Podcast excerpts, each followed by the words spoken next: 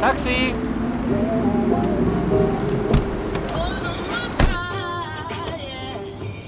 Hey, ich will einfach glücklich sein.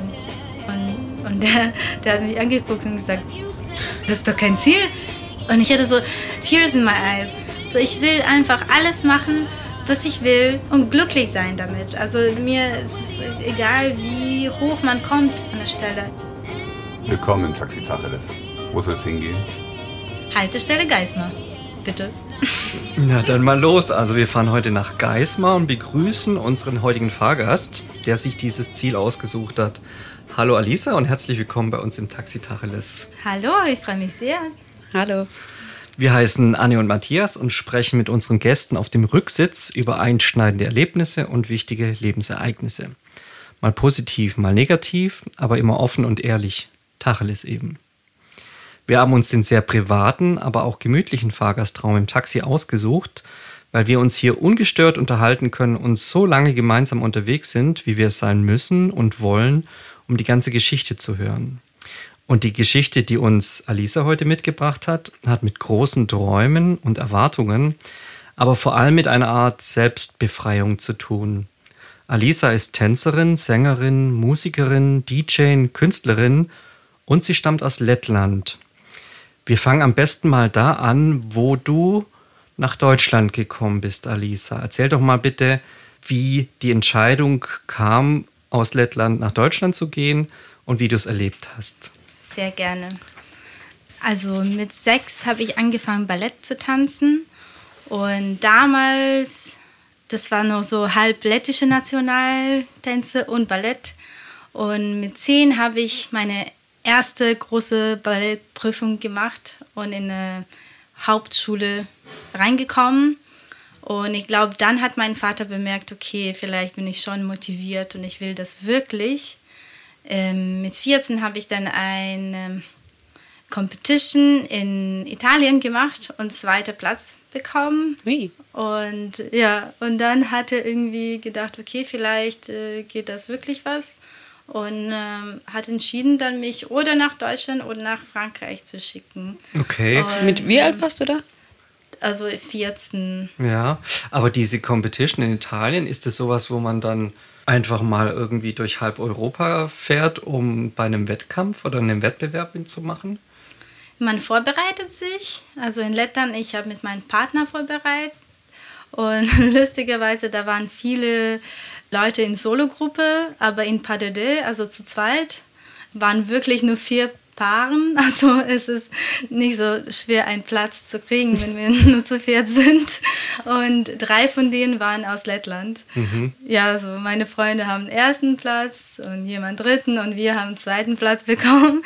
Aber es war wirklich, wirklich schön und mega interessantes Erlebnis. Und dein Vater hat dann gesagt, okay, super, Italien, das machen wir jetzt, da fliegen wir Ja. hin zusammen. Und Nee, der, der hat ihn nicht geflogen. Nur ich, meine Lehrerin, also Coach so. Mhm. Und der hat mich auch nach England, Royal Ballet Summer School war ich zweimal, in Prag war ich auch zweimal in der Sommerschule, in äh, Belarus glaube ich sogar auch. Also ich war schon öfters irgendwo in verschiedenen Orten und ich glaube, deswegen habe ich mit 10 dann Facebook auch gemacht, weil man wollte irgendwie mit Leuten so in Verbindung bleiben. Aber alles noch als Hobby. Also das war schon der Gedanke, das könnte ich wirklich professionell machen oder war das für dich ein, eine Art Spaß, Spiel? Ich probiere da mal was aus als Hobby. Nee, mit 10, also habe ich schon jeden Tag in normaler Schule studiert. Das war halt eine große Campus. Und um, von zwei bis acht habe ich immer Ballett gehabt. Also das war Ballett, Pas de deux, modern, äh, historisches Tanz, Rhetorik haben wir auch gemacht, national, lettisches Tanz. Also das war schon ab zehn genau so, manchmal auch samstags.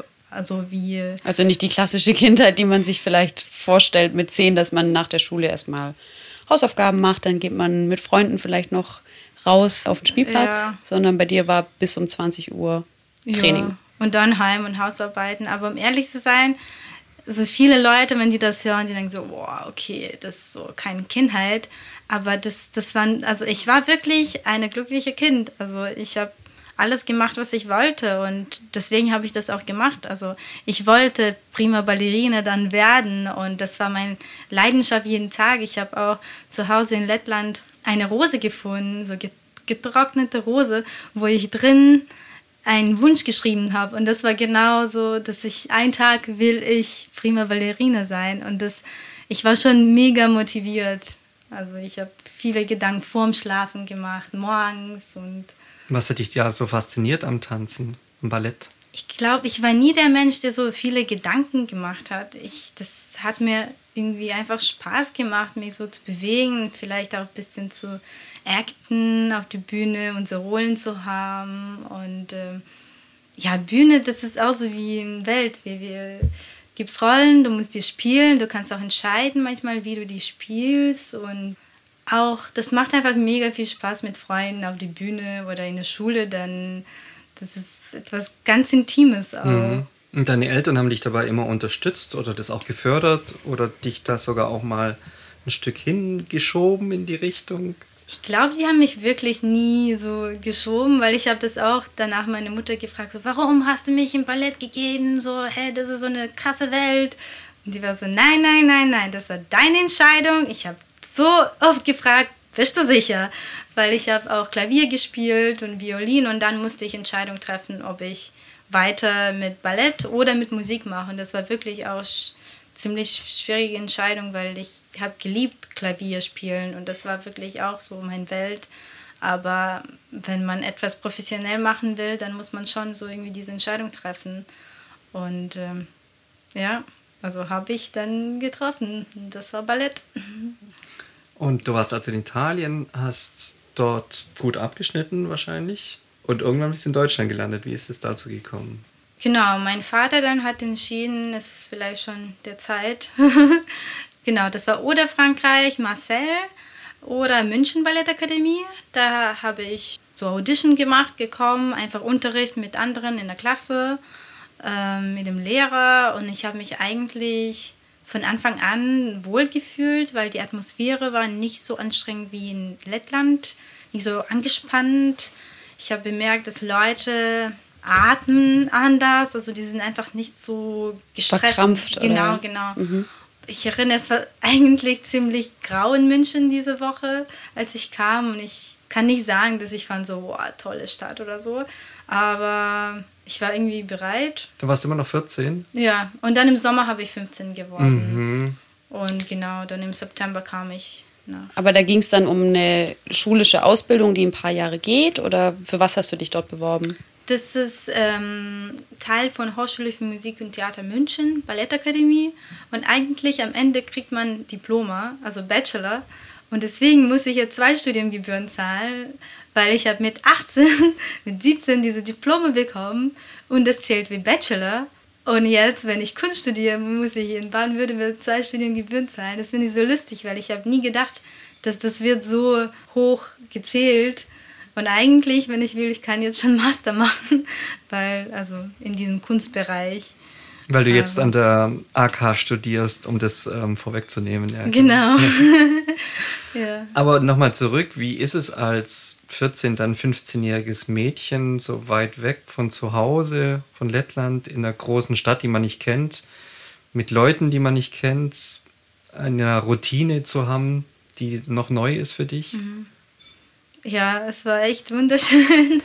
Eigentlich, ich habe mich wirklich von Anfang an gefreut. Ich glaube, ich habe immer schon Freunde gehabt in Lettland, aber ich ich fühle mich auch sehr gut alleine und ich habe um ehrlich zu sein meine Familie einfach nicht vermisst, weil ich war so begeistert mit Sachen, die ich rum waren. Ich war so, boah, das und ich liebe auch englische Sprache und dann fand ich das auch so cool, jeden Tag auf Englisch zu sprechen und so. Wir, jeden Tag, wir chillen immer so mega international. Einen Tag kochen wir italienisches Essen in Wohnheim, einen Tag etwas anders und das ist einfach so schön und ich habe mich da total so nicht verloren, also dived in und ähm, ich erinnere, viele von meinen Freunden haben auch so geweint und Familie vermisst und so Italiener, weil die sind auch sehr nah an Familie. Und dann, ich habe das wirklich nicht verstanden. Ich war so, Leute, so, hä, wir sind so alleine, es ist so mega geil hier und so. Ja, jetzt, jetzt kann ich das irgendwie besser verstehen. Warst du da die, mit die Jüngste oder waren da viele 14-, 15-Jährige? Ja, ich war schon eine von dem. Ein, meine beste Freundin war jünger als ich, ein paar Monate, aber sonst, ja.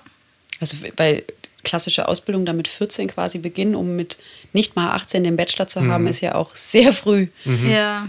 Ja, mhm. deswegen, ich habe auch nicht gedacht, das ist, weil für mich, das war so Ballettakademie. Und in Lettland gibt es auch, ich habe diese fünf Jahre gemacht und dann gibt es drei letzte Jahre in der Schule, so bevor man mhm. in ähm, Theater geht. Aber hier irgendwie zählt das, das ist noch altes System, ich glaube, zählt das wie äh, wirklich ein, eine Hochschule, so Uni. Mhm. Erzähl mal so ein bisschen aus dem Ballettalltag, damit wir uns das besser vorstellen können. Oh. Was macht man da den ganzen Tag? Wann steht man auf? Was passiert danach? Wie wird trainiert? Wie sind die Lehrer? Boah, so viel. Also in Lettland würde ich dann zuerst in normale Schule gehen, dann unterrichte bis zwei haben normalerweise. Um eins oder zwölf, das war in einem großen Campus, würden wir in eine kleine Pause schnell schon Ballettsachen anziehen. Und dann zum Beispiel, wenn Mathe letzte Stunde war, haben wir schon angefangen, so ein bisschen zu stretchen. während der, während genau. der Wurzelrechnung nochmal ja, kurz gedehnt. Genau so. Aber Lehrer waren schon gewöhnt, weil das war, das war so, ähm, in meiner Klasse waren Musiker und Tänzer. Das, und wir alle haben zusammen studiert, normale Schule. Dann kann man schon ein bisschen so anfangen, so ein bisschen dehnen, nicht zu viel auch. Und äh, dann haben wir so 30 Minuten vor Training von, vor Unterricht und dann jeder macht auch eigene Sache oder manchmal hat man keinen Bock und chillt, nur redet und so oder geht in Kantine, holt Süßigkeiten. Das haben wir auch so ständig gemacht, genau vor, vor der Unterricht. Und ich glaube, das ist, was ich bemerkt habe in Deutschland. Es war einfach, es war viel einfacher, Leute zu treffen und Freundschaften zu aufbauen. Das finde ich erstaunlich, weil das sagt man den Deutschen nicht unbedingt nach. Dass ja. wir die offensten sind, die direkt einen ins Herz schließen. Wahrscheinlich, weil die Schule war so international und ich glaube, da waren eigentlich nur drei oder so, zwei das Deutsche. Würde erklären. Aber Genau, in Lettland gibt es so viel Konkurrenz. Ich glaube, so wie in Russland, in diesem Ballettwelt, ist es noch ein bisschen altmodisch und du hast immer dieses Neid und ach, die hat diese Rolle bekommen, auch schon mit so elf oder zwölf. Und das habe ich wirklich damals nicht verstanden, weil man hat Freunde und dann irgendwie man verliert Freunde, weil du hast irgendwelche Rollen bekommen und dann Leute fangen zu sagen, ah, deine Eltern haben gezahlt für diese Rolle. Also so, so eine Dummheit einfach. Und man fühlt sich so einsam und als ich schon in München gearbeitet im Theater habe, hat meine Mutter mir einen Kontakt zu einem Mädchen in der Schule gegeben in Lettland und die hat mir erzählt und das war genau so. so ich habe gedacht, vielleicht nach sieben Jahren hat das gewechselt und das war wirklich genau so, dass Mädchen, Mädchen weinen im Klo, so irgendwie, weil es zu anstrengend ist und Lehrer sind mega gemein oder die sagen einfach so wirklich gemeine Sachen im Gesicht, so du dumme Sau und so. Und wir müssen das jeden Tag einfach so Ertragen. schlucken. Okay, ja, die, also gibt es wirklich krasse Lehrer und ich glaube, jetzt sind wir die Generation, die das ändern kann, weil wir haben bemerkt, wir wollen nicht so sein als Lehrer. Und unsere Lehrer, ich glaube, waren genauso gedrückt, aber die waren so programmiert, die haben das nicht gecheckt und die spielen weiter dieses Spiel drücken und weil die wissen vielleicht nicht, wie man anders macht. Ja, das heißt, das hast du in München nicht so erlebt wie in Lettland oder war es in München letzten Endes auch diese strengen Regeln und, und strenges mm, es, es gehört schon zum Ballett, es ist, es ist diese Struktur, aber das bedeutet nicht, dass man muss gemein sein. Man kann das alles auch okay sagen, aber klar, dass halt niemand wird mega nett, äh, so extrem nett sein, so bitteschön, kannst du jetzt für mich tanzen. Also, Aber warum nicht? Also warum, warum geht das nicht? Oder hast du das Gefühl, das Ballett geht nur mit einer gewissen Strenge? Nee, ich glaube, das, wie gesagt, das kann man auch netter auch sagen, aber das muss schon auch so diese Ebene sein, so, okay, jetzt nochmals bitte. Ich glaube, weil das motiviert dich auch. Und dann, wenn es so zu nett, dann bitteschön, so, dann, dann verliert es diese, ich weiß, dieses Feuer vielleicht, dieser Ernst, ja. ja, vielleicht das auch, weil dann kommt man in diesen Modus und du bist da im Studio und du hast Coach vor dir und dann übst du und die sagen, ja, das nochmals und das und das ist auch schön, wenn es wird so intens so leidenschaftlich. Ich glaube, das ist so wie mit Liebe. Man kann auch so diese Leidenschaft haben und vielleicht gemein, aber nicht, nicht verletzlich. Genau, ja. genau, das Spiel. Und war dir das nicht damals auch schon sehr viel? Also dieses, ähm, du musstest ja trotzdem in die Schule gehen auch und normalen Unterricht haben und dann noch tanzen und das als Teenager, wo man irgendwie eigentlich am liebsten vielleicht mittags ins Freibad gehen will, die ganze Zeit. ich glaube, ich habe einfach nie gewusst, wie ist es anders zu leben. Und deswegen habe ich wirklich nie Gedanken gemacht, so, oh, arme ich oder so, oder ich will gerne. Das hat angefangen dann später mit Uni-Leben, als ich dann sofort in Theater reingekommen bin, dann irgendwie das, boah, ich, ich habe noch nie so diese Uni-Erlebnis gehabt im Leben und ich arbeite jetzt wieder und ich bin so 19 oder 20 und dann so, äh, das irgendwie, wo ist es denn? Wie, wie hole ich das jetzt zurück oder so? Und du hast in München dann nach deiner Ausbildung auch gleich eine Anstellung bekommen? Genau, ich habe Vortanzen gemacht. Wir waren in äh, Amsterdam, klar. Ich glaube, jeder will da arbeiten. Das ist auch sehr gute Theater. Sie haben sehr schöne Rap und. Ähm, Was heißt das? Repertoire. Sorry, so Slang. Äh, Repertoire, genau. Und warum Amsterdam? Ist das ein renommiertes Theater? Ja, Head National Ballet, also die, die haben wirklich starke, starke Tänze. Die sind auch öfters sehr, sehr groß. Und ähm, wir waren alle eigentlich so normal, aber die, die wollen schon Mädchen über 1,72 Meter, glaube ich manchmal.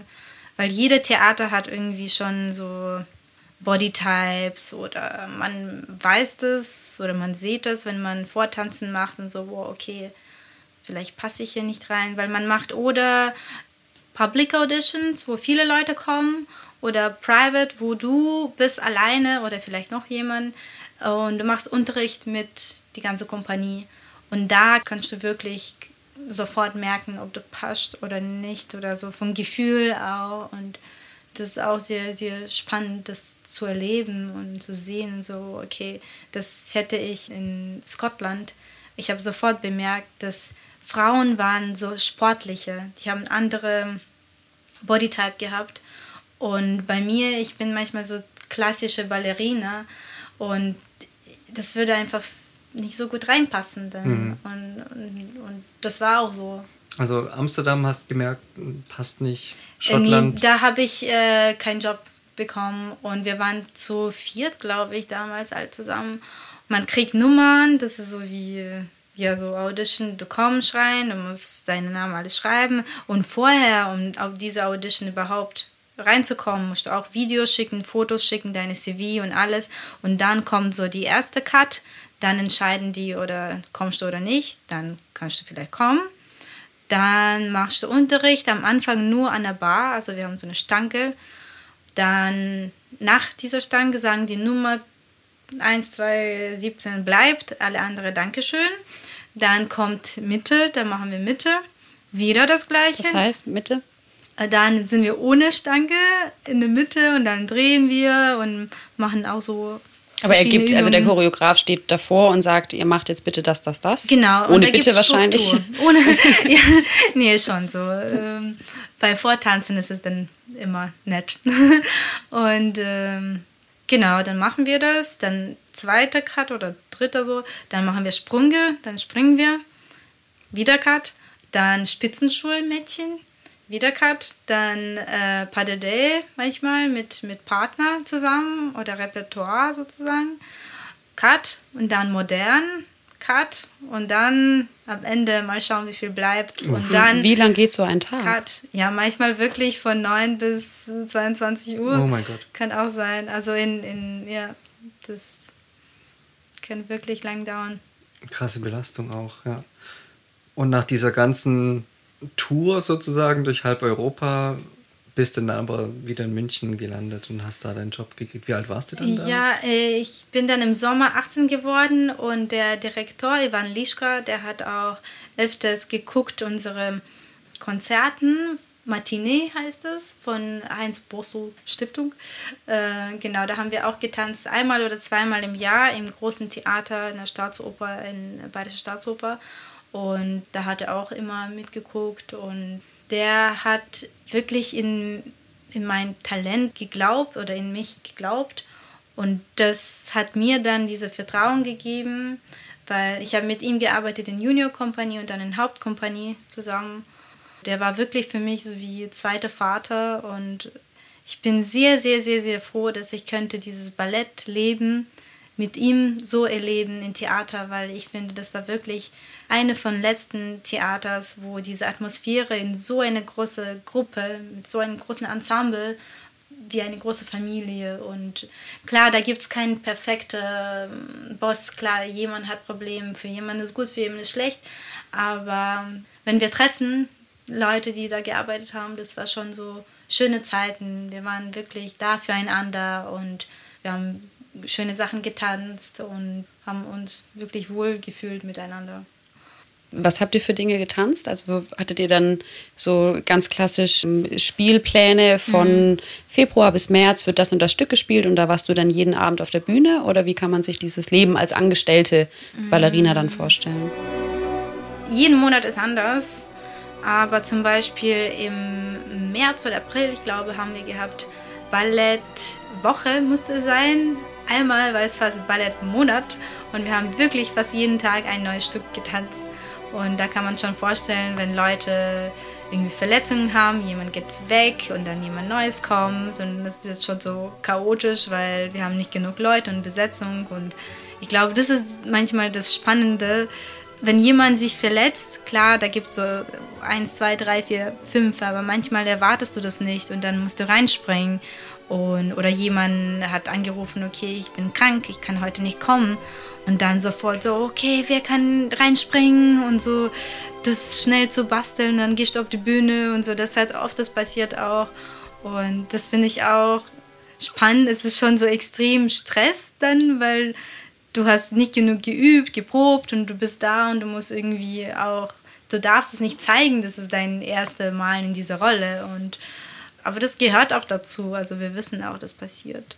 Genau, aber wir haben klassische, moderne Sachen getanzt und deswegen fand ich wirklich Repertoire in München sehr, sehr wide.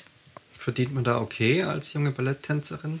Ja, um ehrlich zu sein, ich weiß nicht, wann wieder werde ich so viel verdienen wie damals mit 18. Ja, also eigentlich ist es nicht so viel. So, am Anfang ist es 1600, glaube ich, und dann steigst du auf und dann bist du bei so 2400, wenn du auch mehr tanzt.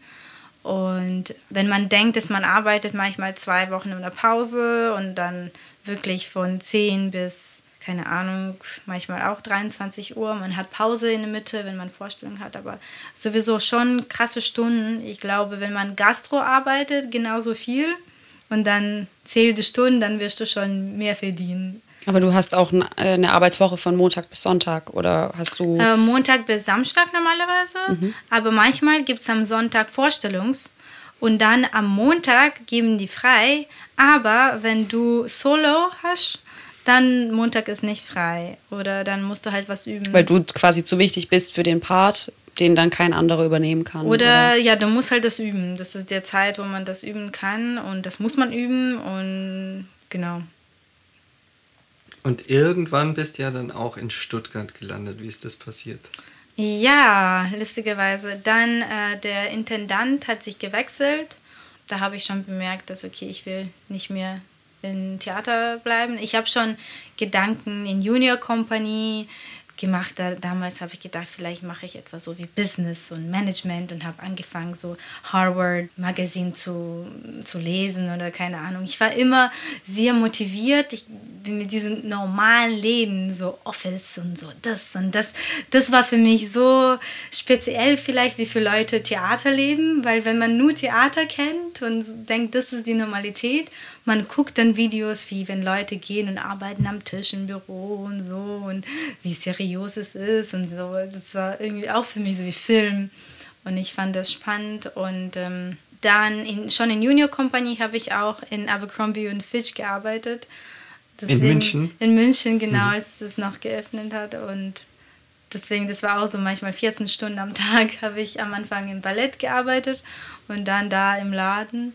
Was und macht das mit dem Körper, wenn du, seitdem du kleines Kind warst, jeden Tag quasi Training hattest und abends auf der Bühne standest? Was, was für Blessuren trägt man da mit sich? Ich weiß nicht, ich fühle mich fit jetzt, aber ich glaube, man muss sich schon gut ernähren, aber wahrscheinlich genau dann habe ich mich am schlimmsten ernährt, weil klar, in Lettland habe ich immer gut gegessen, in Kantine vielleicht habe ich Süßigkeiten gekauft. Aber damals kam ich dann mit 15, 16 alleine, ich könnte für Frühstück Sachertorte essen, habe ich auch. ich habe gekauft immer in so Karstadt so eine kleine Torte und dann jeden Morgen so eine Viertel oder so weiße Brot mit Nutella und Kakao und so. Eigentlich, ich glaube, ich habe wirklich nicht so viel Obst und Gemüse gegessen. Jetzt verstehe ich überhaupt, wie Körper funktioniert und so, warum brauche ich das. Aber. Das wurde einem da aber auch nicht gezeigt oder beigebracht. Ich, ja, genau, das finde ich sehr, sehr wichtig, was wir ändern müssen, auch in, in die ganze Ballettschule-System, auch in Lettland die müssen uns zeigen, wie wir atmen sollen. Das ist auch das Schlimmste. So Atmen, Essen, Ernährung, Gedanken, auch so healthy stretching und nicht immer so diese Ballett, äh, so gefährliche Sachen für Körper, was man macht. Also nicht Hauptsache Spagat können, genau, sondern wie komme ich da gesund hin? Genau, genau, genau. Das ist wirklich, also ich, ich hoffe und ich bin mir sicher, dass die neue Generation von Choreografen und Lehrer wird auf diese Sachen aufpassen, weil das gehört einfach dazu und das fand ich so so schade, dass mit 20 haben wir nur angefangen zu verstehen, wie soll man denn richtig atmen vielleicht, was hilft dir überhaupt beim Tanzen und dann mit 15 bist du gestresst, machst so Prüfungen und ständig atmest nur von oben, mhm. weil man darf eigentlich nicht zeigen, dass man atmet mit, mit dem Bauch.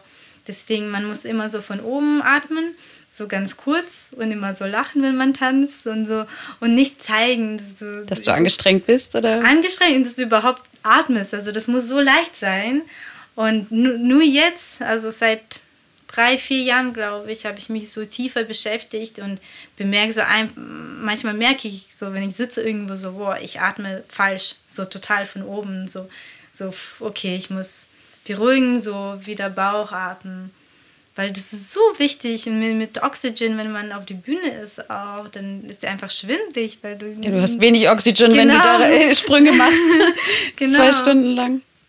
Ja. Okay, das heißt aber, das war ein Punkt, der dir nicht gut gefallen hat und der in München dir auch vielleicht nicht gefallen hat und du deshalb auch nach Stuttgart bist oder wie kam der Wechsel? Genau, also ich habe schon gewusst, dass ich werde nicht für immer tanzen, weil ich war einfach neugieriger Mensch und ich wollte so viel machen im Leben und so viel und auch Zeit für mich selbst zu haben. Egal, ob das ist jetzt lesen oder einfach, genau wie gesagt, mit Freunden zu treffen und irgendwie freier leben. Und das war auch ein großer Grund. Aber ich habe nicht gewusst, überhaupt, was mache ich denn jetzt? Ich habe mein ganzes Leben Ballett getanzt und damals habe ich auch Deutsch so okay gesprochen, aber nicht so, ich habe mich nicht so wohl gefühlt. Deswegen habe ich gedacht, okay, ich mache weiter vortanzen und suche noch einen Job, ein Theater, Ballett und dann vielleicht wird irgendwie weitergehen. Und dann habe ich nach Stuttgart gekommen, weil ich habe Vortanzen hier gemacht und das hat irgendwie ziemlich letzten Moment funktioniert. Im April, das ist schon ziemlich spät, weil Saison fängt im September normalerweise. Mhm. Und man macht dann Vortanzen im Januar, Februar, so März, April ist irgendwie schon so ziemlich spät eigentlich. Und ich habe Private gemacht. Also ich war mit äh, Leuten von Theater ja, das hat irgendwie ziemlich schnell geklappt. Ich erinnere, ich habe meinen Vater dann angerufen und gesagt so, hey, ähm, ich glaube, ich habe einen Job hier bekommen. Und seine erste Frage war, und gibt es hier einen Flughafen oder wie kann ich denn zu dir kommen? Immer so, oh Gott, ist es schon nett, aber ich wollte einfach, dass er sagt so, gratuliere oder so, aber das war so zuerst so, gibt es da Flughafen? So, so Standard äh, Vaterfrage irgendwie, so ja, okay, äh, ja. Das heißt aber, er hat sich dann in die nächste Maschine gesetzt, um dich dann zu beglückwünschen? Ich glaube, mein Vater kann nicht so gut Emotionen zeigen, deswegen sagt er etwas, anstatt so, gut gemacht, boah, ich bin froh für dich, dann so gibt es hier einen Flughafen. Das ist so voll random, aber ich weiß mit der Zeit jetzt, ich kenne meinen Vater besser, ich weiß, dass er kann manchmal diese Sachen einfach nicht so sagen wie hier, wie ich gewöhnt bin mit meinen Freunden, wenn wir immer so stolz aufeinander sind, so, oh, ich liebe dich oder so. Das, das ist noch alte Mentalität und Leute sind, sind anders, die zeigen diese Emotionen nicht so schnell oder die sind sehr ähm, rücksichtig. Und, äh, aber er war sehr glücklich, weil er liebt Autos und wir waren hier, wir waren hier im Daimler Museum. Ich war mit meinem Vater im BMW Museum. Ich war in Ingolstadt im äh, Audi Museum. Also wir waren zusammen mit ihm in vielen Museums und wir waren in Stuttgart, bevor ich einen Job bekommen habe. Als ich noch in der Schule war oder in Junior Company, wir haben mit Auto von München nach Stuttgart gekommen und hier im Theater ein Stück gesehen, dann waren wir im Museums und deswegen fand ich das ziemlich lustig, dass am Ende habe ich hier auch gelandet, wo ich schon mal mit meinem Vater gereist habe, aber nie gedacht, dass mhm. das ja. Also deinem Vater war es dir schon auch immer wichtig, wo du dann landest oder wo du dann einen Job bekommst und dass es dann auch irgendwie ein guter Job ist oder eine gute Stadt ist. Klar, die machen Sorgen, manchmal, er sagt das einfach nicht und dann habe ich das durch meine Oma gekriegt, weil meine Oma sagt mir das, oh Vater, dein Vater macht Sorgen. Ich war so, ey, warum sagt er mir das nicht? Wie soll ich das wissen, wenn er mir das nicht sagt? Ich glaube, das ist jetzt mit Zeit viel besser geworden, dass er versteht auch, dass ich bin alt genug, um Entscheidungen zu treffen und auch richtige Entscheidungen für mich, die vielleicht für ihn falsch sehen können, und jetzt traut er besser, dass, okay, egal was ich mache, das wird irgendwie klappen. Und ich glaube, am Anfang, das war immer so, wow, so, du weißt gar nichts von dem Leben, so ein bisschen skeptisch. Das hat mir ja vielleicht schon auch so wehgetan. Mhm. Jetzt arbeitest du ja nicht mehr am Ballett, du studierst hier in Stuttgart, bist auch Musikerin, mhm. DJ, nee. Sängerin.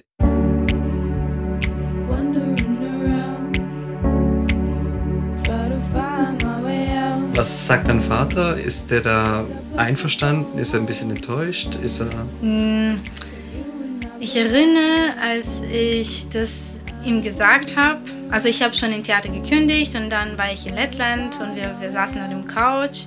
Ich habe irgendwie Film geguckt und dann hat mein Vater im Badenmantel in die Küche gekommen und dann hat er neben mir auf dem Couch gesetzt und dann haben wir über diese Themen geredet und ich habe gesagt so, hey, ich will einfach glücklich sein. Und, der, der hat mich angeguckt und gesagt, das ist doch kein Ziel. Und ich hatte so Tears in my eyes. So, ich will einfach alles machen, was ich will und glücklich sein damit. Also mir ist es egal, wie hoch man kommt an der Stelle. Wenn man am Ende dann nicht glücklich ist oder diese Pressure hat, wahrscheinlich weil ich habe gewusst, wie es ist, im Theater und dieses Druck zu haben, das bringt dann gar nichts, wenn du so hoch an der Stelle bist, aber am Ende nicht zufrieden mit dir selbst. Und das war dann das Wichtigste für mich, dass egal was ich mache, ich will genießen der Weg und nicht nur der Punkt, wo, wohin ich will. Und dann, wenn ich da werde, dann, dann wird es gut. Mhm. So halt die, dieser ganze Prozess. Was für ein Ziel hätte er sich denn für dich gewünscht? Wenn ja, prima. Ich glaube, prima Ballerina. Also was ich mir dann auch gewünscht habe, weil das ist auch ein bisschen lettische oder russische Sache, wo man Eltern treffen einander und dann so, oh, meine, meine Tochter tanzt den bayerischen Staatsjahr, ach, meine ist Ärztin. Das ist so ein bisschen so wie... Das Angeben mit den Kindern. Ja, das ist so, wie man, wie, wie mit Schmuck man manchmal man umgeht. Ich glaube, so ein bisschen Teil von, von russischer Mentalität. Hast du sehr viel Mut gebraucht, um das dort zu beenden und auch deinem Vater zu sagen, hör zu, ich bin mir jetzt gerade im Moment am wichtigsten, völlig zu Recht natürlich, Mhm. und möchte jetzt glücklich werden und breche den Weg ab.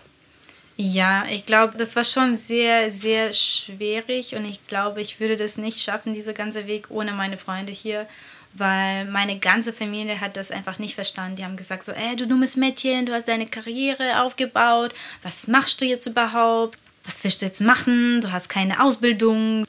Meine Schwester hat auch so Management studiert und irgendwie da haben die mich schon als Weak Point gesehen und so, okay, ich kann nur tanzen, ich bin die Tänzerin, so. Und,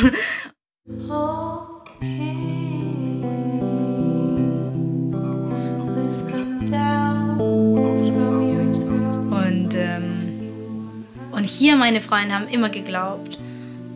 Also ich habe dann angefangen, mich mit Musik zu beschäftigen oder mit Kunstakademie und die haben mir immer gesagt, so, du schaffst es, ja, das ist oh, toll, mach das weiter. Und ich habe so viel Liebe von meinen Freunden bekommen. Und klar, weil ich mit 15 hier gekommen habe, das ist auch für mich, Freunde spielen eine sehr große Rolle, das ist genauso wie Familie. Und es ist auch sehr schwierig für mich zu sagen, dass nur meine Familie ist höher als meine anderen Freunde. Ich liebe die wirklich alle so sehr und ich, es fällt mir immer so schwierig, nur so zu sagen, nein, das ist meine Familie und das ist meine Freunde. Ich kann das irgendwie überhaupt nicht mehr so auseinandersetzen. Spricht ja für deine Freunde, wenn sie dir so eine Heimat hier gegeben haben. Oh ja, ja, ich bin wirklich der glücklichste Mensch mit meinen Freunden. Die, die sind immer für mich da und diese Beziehung von Geben und Nehmen, das ist ganz wichtig und gehört auch dazu. Gab es denn diesen einen Punkt, wo du gesagt hast, so jetzt reicht's mit Ballett, jetzt reicht's mit den Theatern, ich will da raus, ich bin mir sicher, ich will was anderes machen. Gab es da irgendwie so einen auslösenden Moment? Ähm, Ich glaube, das hat so langsam aufeinander gekommen, körperlich auch. Ich mag zum Beispiel Yoga und alle andere sportliche Sachen, aber man ist so erschöpft am Ende des Tages und du wirst jetzt keine Yoga machen am Ende. So, du hast schon acht Stunden mit deinem Körper getanzt und genau, das hat so irgendwie langsam, langsam aufgebaut, so keine Zeit für mich selbst und dieser Stress und immer so Spitzenschuhe auch, tun weh und ähm, Wie sehen Ja. deine Zehen aus? eigentlich nicht so schlecht, muss ich sagen. Ich habe nur so ein bisschen hier so Halux, aber sonst eigentlich sehr, sehr gut. Ich glaube, ich habe nicht so kaputt gemacht. Aber auch so die, die Gespräche, was manchmal im Theater hat, so man kommt zu dem Punkt, so man spricht dann immer nur über Theater und so, ach, mein Physio und bla bla und so. Man bindet Connections mit Gossips. Ich wollte einfach normale Gespräche haben und nicht immer über Ballett und über Dann gleiche war, Sachen. mhm. Dann war es so eine Art Neugier auch auf alles, was da noch so alles draußen sein könnte. Genau. Ich glaube, dass auch, dass wir waren in äh, Singapur auf Tournee. Dann haben wir zurückgekommen und ich habe schon angefangen, ein bisschen Hüftschmerzen zu haben. Aber ich habe auch irgendwie gewusst, dass wahrscheinlich das ist auch ein bisschen von meinem Kopf zusammen, weil ich bin auch der Mensch, der macht das weiter und weiter und weiter. Und da habe ich mir auch gedacht, okay, warum? Das macht doch keinen Sinn jetzt sechs Monate jetzt, weil dann Saison ist zu Ende, das irgendwie zu schaffen, auch wenn ich jetzt keinen Spaß habe, ich bin immer im, nicht da mit meinem Kopf, ich habe schlechte Gedanken, wenn ich da bin, ich bin immer so unter Druck. Oder du denkst so, boah, irgendwie, da gibt so viele wichtigere Sachen, was man jetzt machen kann und nicht deine Tendu plié, so diese Sachen, wir nehmen das so ernst und dann stehst du da und machst das alles und, und im Kopf, ich war so, boah, das ist das. Macht Also du hast auch so eine Sinn. Aversion entwickelt gegen diese Ballettgeschichte. Ja, ich, ich habe dieses Leidenschaft verloren, was ich als Kind hätte. Und ich glaube, das hat mir dann mega weh getan. Das ist genauso wie mit Beziehung. Du bist mit jemandem zusammen, verliebt und dann geht er auseinander und das tut weh und dann braucht er auch Zeit. Deswegen habe ich auch ziemlich lange auch gebraucht, bis ich wieder zurück mit Tanz was gemacht habe, ob das so Musikvideos ist oder etwas anderes, weil das war einfach zu viele Emotionen und ähm, das ist so wie raus von Beziehung zu kommen, so Liebe deines Lebens und äh, Ja, mit der hast du ja mehr als die Hälfte deines Lebens verbracht, mit dieser Genau. Ballettliebe. genau. Ist das vielleicht auch ein Grund, warum du dich jetzt nicht auf eine bestimmte Sache nur konzentrieren möchtest, sondern so ganz viel verschiedene Sachen gerne machst, gleichzeitig machst und dich für so viele unterschiedliche Themen interessierst? Ja, weil ich glaube, mehr Bücher man liest, mehr man sich beschäftigt, irgendwie man merkt, dass es irgendwie alles eins am Ende. Und das gehört immer dazu. So Tanz und dann kommt Musik, Komponieren und oder auflegen, also diese Musik zu teilen und Videos zu schneiden, so diese Gefühl zu geben von die ganze Atmosphäre, Videos, Kurzfilme, keine Ahnung, das wächst zusammen und zusammen und weiter und weiter und weiter und dann alles wird eins, deswegen irgendwie ich separiere das auch nicht voneinander. Ich kann mir vorstellen, so viele verschiedene Sachen, wie du jetzt ja auch machst, wie du gerade gesagt hast, auflegen und tanzen und Musikvideos, das ist für Leute, die dir nahestehen, vielleicht schon gar nicht so einfach zu erfassen, für was du dich alles interessierst. Noch schwieriger vielleicht für deine Familie oder für deinen Vater. Kannst du dem vermitteln, was du machst und für was du dich begeistern kannst? Ja, manchmal ist es echt schwierig. So, meine Mutter sagt so, wenn ich etwas Elektronisches schicke, die sagt sofort, ja, du weißt, ich verstehe das nicht. So, also okay, aber, aber die sagt, schickst sowieso, also ich höre das mal an, aber wahrscheinlich würde ich das nicht verstehen. Oder mit Crowdfunding habe ich dir das auch geschickt und die war auch so voll verloren. So, ich weiß nicht, was ist das überhaupt? Also manchmal, das ist einfach total andere Welt auch so Frauenbild, was man hier in Deutschland hat, dass wir können so uns irgendwie total anders anziehen und äh, ohne Make-up rausgehen, irgendwie auch so ein bisschen männlich zu sein. Ich glaube, das kommt jetzt auch nach Lettland, aber ganz am Anfang, das hat wirklich auch meine Familie erschrocken, so wow, du bist keine Lady mehr, so, hey, wie kannst du so, du siehst wie obdachlos, ich habe mit meiner so Lederjacke gekommen, so von so Secondhand-Laden, so, keine Ahnung, XL wahrscheinlich, so mega groß. Und ich habe mich mega wohl gefühlt. Und alle haben wirklich gelacht, also mein, mein Vater hat auch gelacht, so, hey, du, mein kleiner Bruder auch. Und so die ganze Familie. Ich so, hä, ich glaube, so die ganze Point von Fashion ist, man muss sich wohlfühlen. Und das Warum muss man denn so andere auslachen und auch so Familie? Und ich glaube, das sind so Kleinigkeiten, was ich manchmal nicht verstehe. Also ich verstehe von der Mentalität und wie Leute programmiert sind und warum die haben dieses Angst oder warum reagieren die auf sowas. Ich finde das schon schade, wenn das kommt von Familie. Aber jetzt nehme ich das auch nicht so ernst. Also mhm. Also deswegen sind die manchmal auch so skeptisch mit manchen Sagen oder egal. Ich habe auch nach Indien geflogen, dann Yoga gemacht und mit meinem damaligen Ex-Freund und mein Vater hat mir gesagt auf dem Weg zum Flughafen, so nach einer Reise kannst du jetzt wieder zurück auf die Erde kommen. So halt, dass ich bin immer irgendwo mit meinen Gedanken im Clouds und so immer beim Fliegen und die haben gedacht, dass ich bin immer so eine Künstlerin, aber ich nehme nie, nichts zu ernst. Ich bin so ein bisschen lalala in so lala Land, aber eigentlich, ich habe mir immer Gedanken gemacht, wie ich mein Leben leben will und was mir wichtig ist. Ich war einfach, ich glaube, nicht Standard, nicht in diese Struktur. Weil klar, mein Vater reist auch sehr gerne, meine Mutter auch, aber das ist so, die reisen, aber dann kommen die immer zurück. Das ist Heimat, das ist Lettland, also auch die Sprache.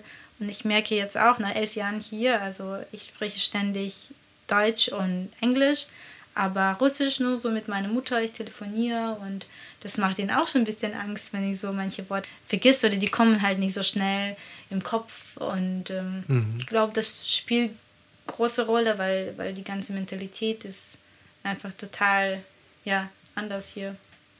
Aber hast du jetzt das Gefühl, dass du schon mehr das machen kannst, was du machen möchtest, ohne dass da ein Druck von deiner Familie da ist. Also sie verstehen es vielleicht nicht immer alles, was du mhm. machst, aber sie lassen dich machen oder haben sie immer noch Einfluss auf dich und versuchen dich auch ein bisschen zu steuern? Ich glaube, ich habe wirklich wunderschöne Familie und ich kann so viel von denen lernen, von allen wirklich. Mein Vater hat so viel im Leben geschafft und der ist auch so ein Künstler auch wenn er Finanzsachen macht, aber er ist einfach Künstler des Lebens oder wie sagt man, keine Ahnung und so. Das, ich habe wirklich so viel Respekt für ihn. Ich glaube, das tut ihm manchmal einfach weh, wenn ich höre auf seine Empfehlungen nicht und ich bin so ein bisschen rebellisch. Jetzt bin ich kein Teenie und jetzt weiß ich auch, okay, ich höre ihm zu Ende und vielleicht bringt es mich auch weiter. Als Kind sagst du, ja, ich weiß es besser, so Standard. So. Jetzt merke ich auch mit meiner Mutter, habe ich auch vorher mich nicht so gut verstanden, weil mit elf, genau, meine Eltern haben sich geschieden. Und dann habe ich irgendwie mein, meine Mutter ein bisschen so wie Victim gesehen und habe gedacht, dass so will ich nicht sein. Und jetzt finde ich eigentlich das sehr schön. Das, das war wahrscheinlich eine von meinen großen Motivationen in meinem Leben, dass ich will nicht so am Ende landen, wenn ich Mann habe und dann leben wir zusammen 22 Jahre wie meine Mutter. Die haben zwei Kinder gehabt und dann das hat auseinandergegangen und man fühlt sich so verloren, man fühlt sich so runter. Du weißt wirklich nichts, wohin du willst. Und ich habe meine Mutter in diesem Zustand gesehen und dann habe ich gedacht, so erstens, ich will mein Leben ohne Mann aufbauen und nicht, dass wenn ich dann am Ende die Beziehung kaputt geht, wer bin ich, mhm. was will ich. Mhm. Das, ich glaube, das hat mir auch manchmal Angst gehabt. Das war so eine große Motivation, wirklich so. Ich will nicht wie meine Mutter sein. Aber jetzt verstehe ich diesen ganzen Prozess und ich kann auch mit meiner Mutter über diese Themen reden und ich bin wirklich so, so, so, so dankbar. Das hat alles so passiert und ich habe jetzt zwei wunderschöne Halbbrüdern und meine Mutter hat jetzt einen neuen Freund gefunden. Also es, es ist wirklich am Ende schön zusammengekommen. Es hat mich viel stärker gemacht und ich glaube auch meine Beziehung mit meiner Mutter, was am Anfang war so, so kaputt einfach wegen diesem Drama so.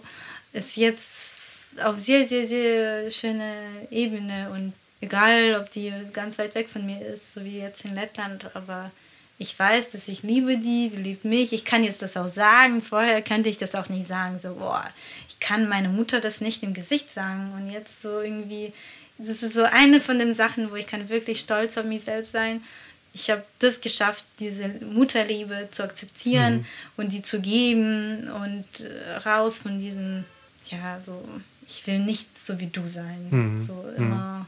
Also hat euch die Distanz eigentlich näher gebracht am Ende, dass du so früh von daheim weg bist und ja. hier gelebt hast. Jetzt seid ihr eigentlich closer als davor. Genau. Mhm.